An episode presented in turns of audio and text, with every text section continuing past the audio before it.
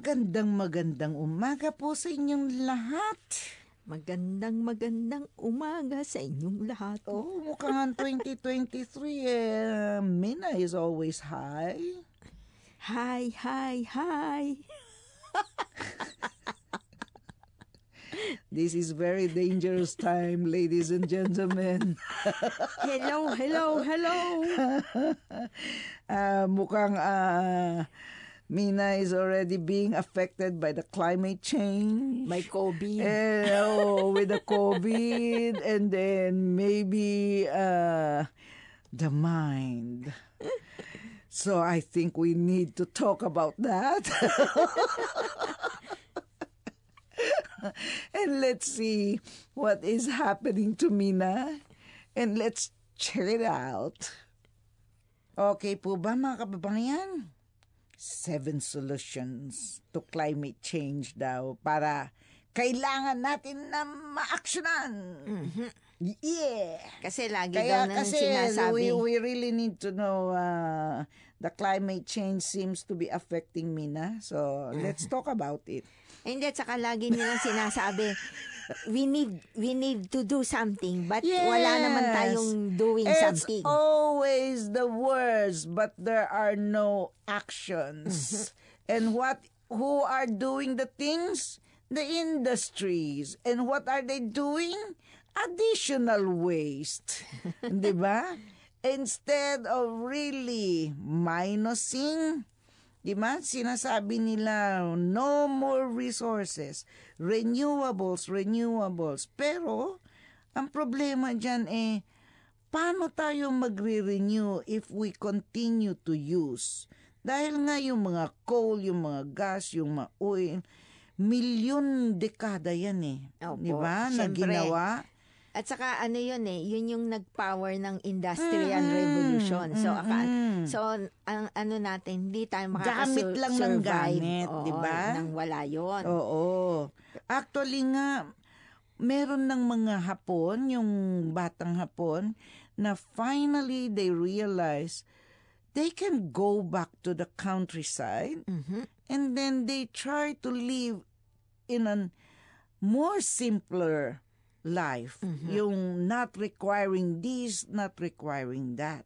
Di ba? At saka yung, yung sinasabi nilang solar, Mm. wind, water power, yung iba doon, lalo na sa, kumbaga sa ating mga Pilipino o sa Mm-hmm. Pilipinas, hindi pa rin natin kayang abutin kasi walang Oo. political will. Hindi Kumbaga. hindi lang na, kahit na yung sabihin mo pang hindi sa politika din yan, yung ekan, ekan, ekonomiya. Kaya nga, ekonomiya ng ah, ng bansa Mhm. at kailangan ba talaga natin dahil marami tayong malawak yung ating yung kumbaga sa ano eh, inaabot tayo ng mga ah, mga ng ano na nga yung sun, ako yata ang may naapektuhan ng climate change.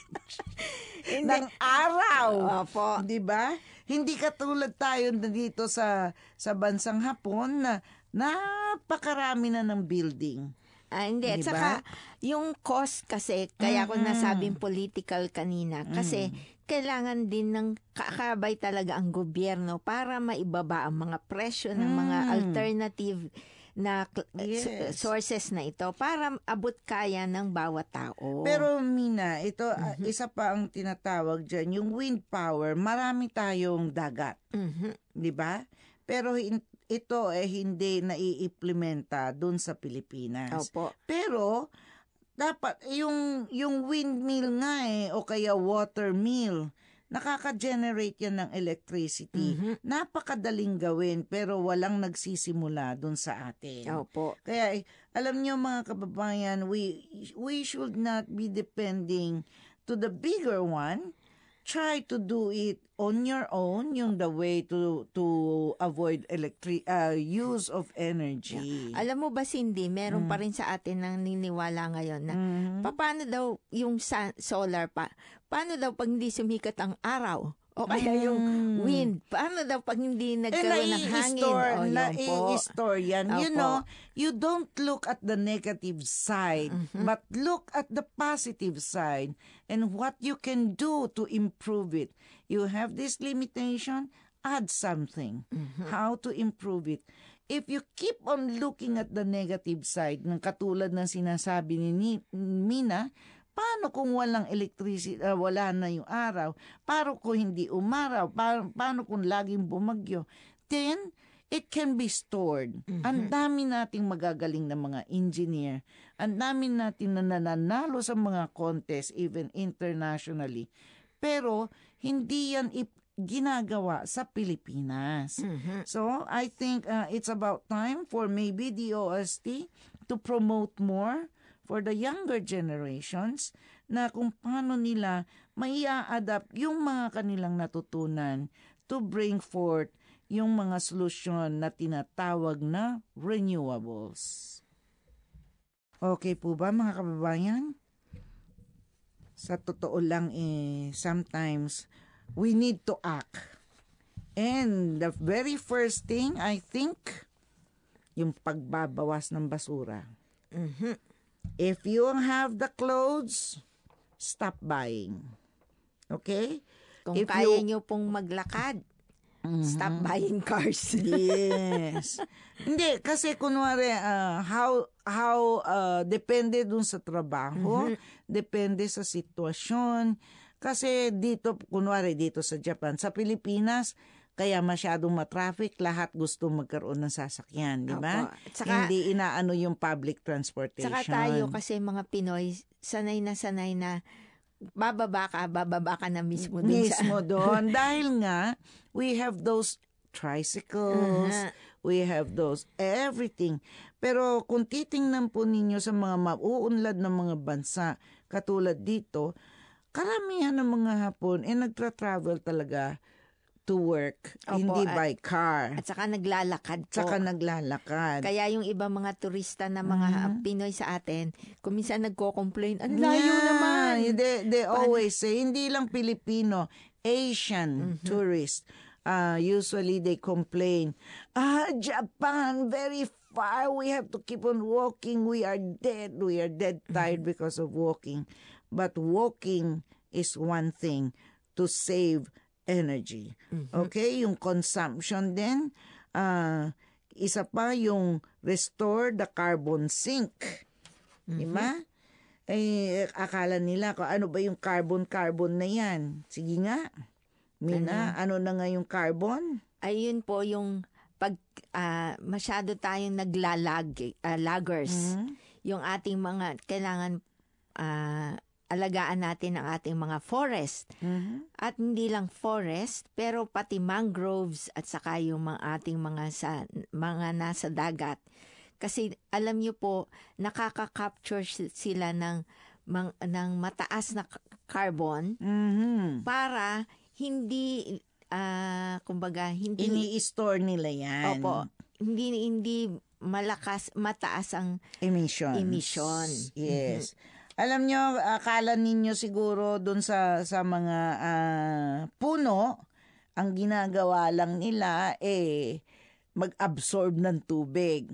Malaki po ang inyong pagkakamali dyan dahil sila rin po ang nagre-recycle ng mga carbon, sila rin po ang nag store sila rin po ang nag ah, nag ah, tagalinis ng mga dumi natin, yung mga contaminated, yung mga mineral o yung mga metal.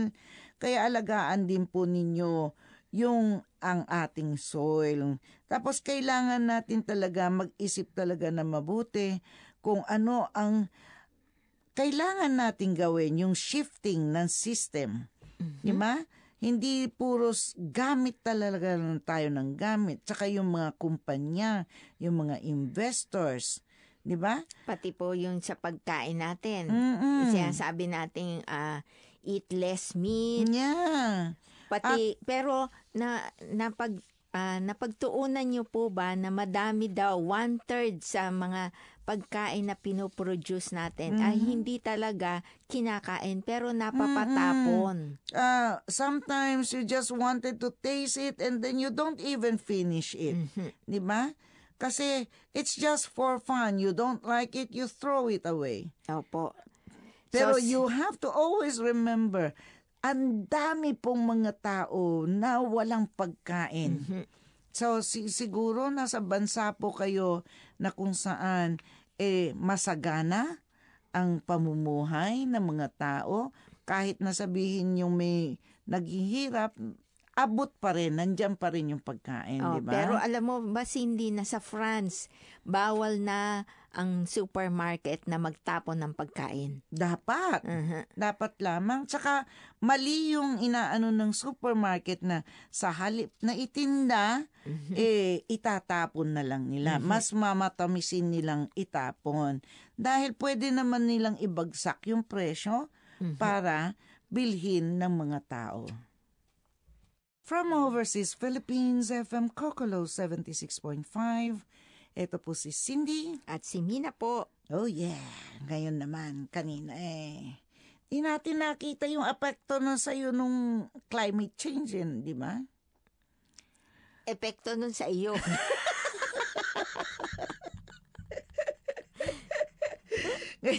ngayon naman, ngayon naman, ah, dumayo po tayo. Tingnan nga natin yung pag-iisip. yung, yan to, ano naman to, epekto din po Ting, to. tingnan nga natin Kasi- kung ito'y umepekto kay Mina. Kasi po, ngayon daw po, madaming Mm. nadadiagnose na may depression o anxiety. Yes. Ito po eh parang ah, it's like a social fad, hindi ba? Opo. Hindi na siya masasabing illness eh. Oy, ikaw ba eh may depression? Ikaw ba? Opo. Kasi po, Diba? pero ngayon po, napag-alaman nila Mm. na dahil din po, hindi daw po, ah, dahil din po to sa sarili natin. Yes. Tayo ang At nagbibigay tayo ang ng nagbibigay. pressure sa ating sarili. Yeah. Kumbaga sa ano eh, parang sinasabi natin kanina, di ba?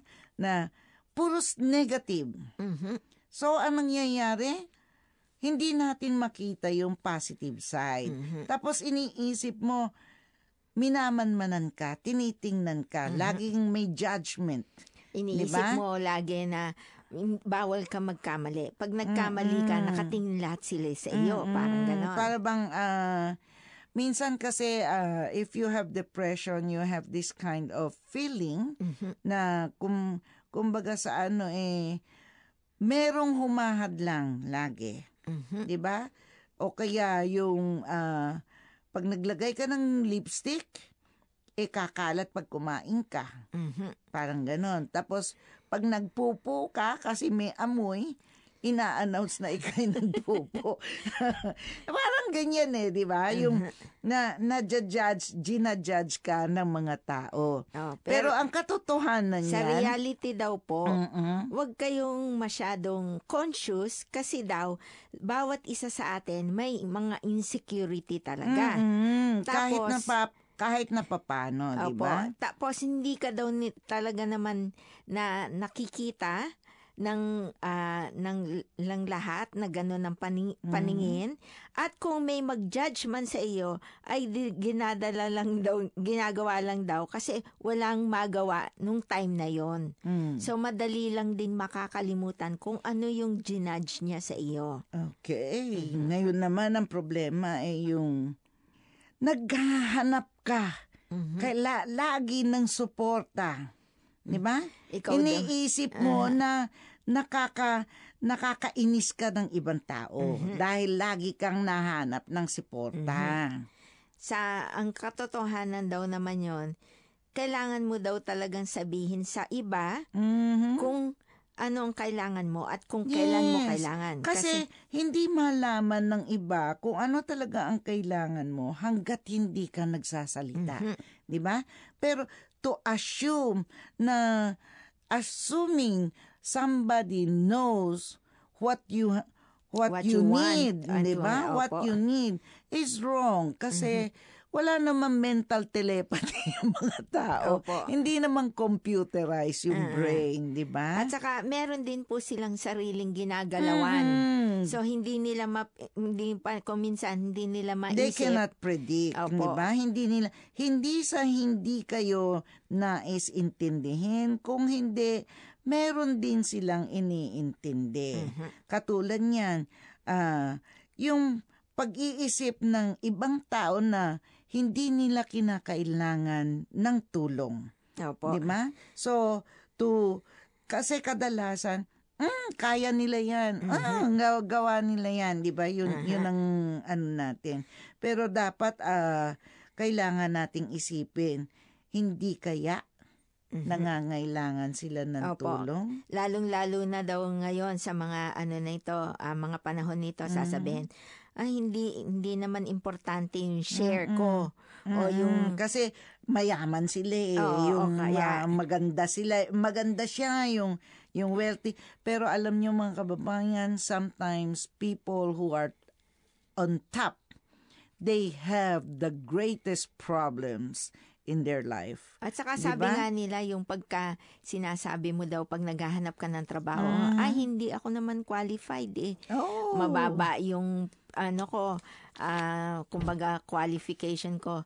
Hindi nyo daw naiisip na mas mabi- mada- ma- mas maganda ang maiko-contribute mo kesa sa lahat ng mga kumbaga matataas. Yes, Ah. kasi yung mga matataas, minsan aayawan yan dahil masyado ng mataas. O kaya, Pero yung mga mabababa, pwede nilang turuan. apo, Okay? o kaya isipin nyo na lang daw na parang yan yun sa Queen Bee. Yes. So, kung lahat daw ay queen, paano na Eh, yung magiging... no, nobody, no workers.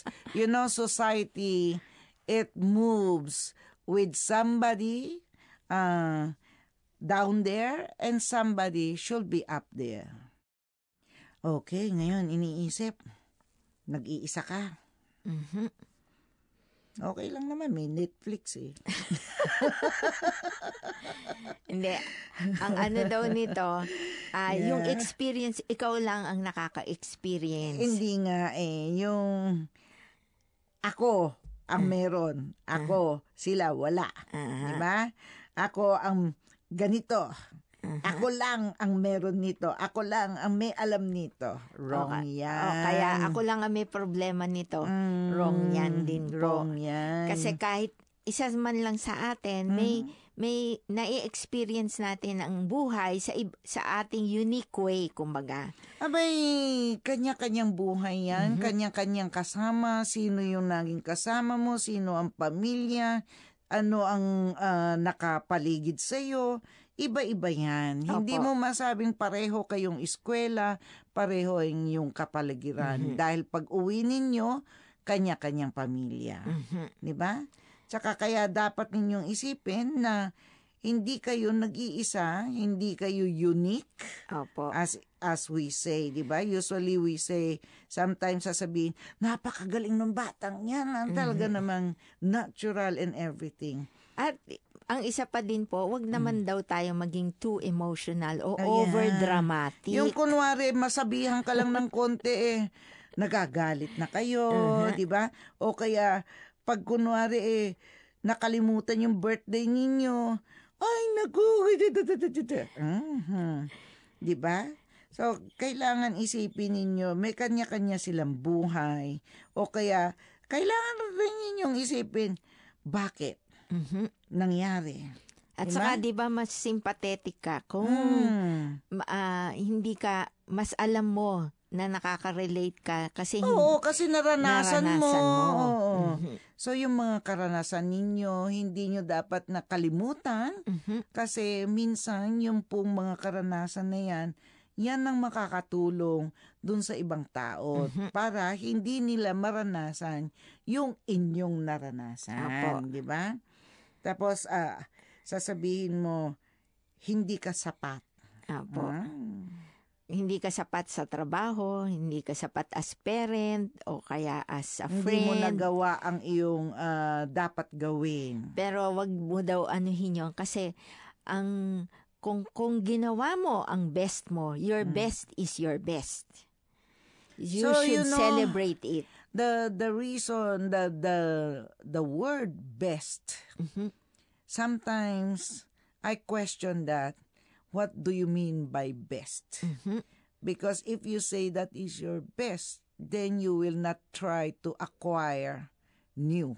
Mhm. Di ba? Mhm. So, pero what you just say, "Oh, I reached my goal." Mhm.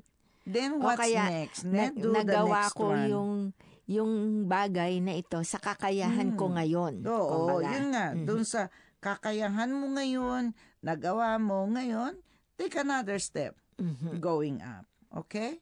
Pero kasi minsan may, mahirap yung puros negative yung pina, tinitingnan eh. Mhm. Hindi ko magawa. Pero mga kababayan, I cannot stop eating. That I can say you can stop. okay? Just uh, be careful. Pero ito po ay yung napag-usapan po namin ngayon ay yung pag-iisip. Opo. Di ba? Kung Hindi paano yung natin- actions. Opo, kung paano natin dinedepress ang sarili Mm-mm. natin. Kasi nga, ah, kailangan po ninyo dapat you need to be aware mental illnesses are on the rise. Huwag niyong gawing, ah, huwag kayong ah, umabot dun sa ganyang hantunan na nagkakaroon na kayo ng mental illness. Kaya dapat, eh, medyo baguhin siguro natin yung ah, ating Pana- attitude, oh, yung pananaw pananaw, sa natin buhay. sa ating sarili. Yes. Para tayo'y ah, umayos-ayos. Okay? Okay po ba mga kababayan? Tayo eh naharap sa mga challenges, di ba? Marami tayong mga challenges since 2019. Opo. But uh, we need to just reshape, restructure. restructure din tayo eh. Hindi lang po yung mga kumpanya, Pwede hindi tayong- po yung mga industry. Res- restructure ourselves, reorganization. Mag, mag-reset tayo. Reset. Reset. Reset your alarm clock. it's the same thing.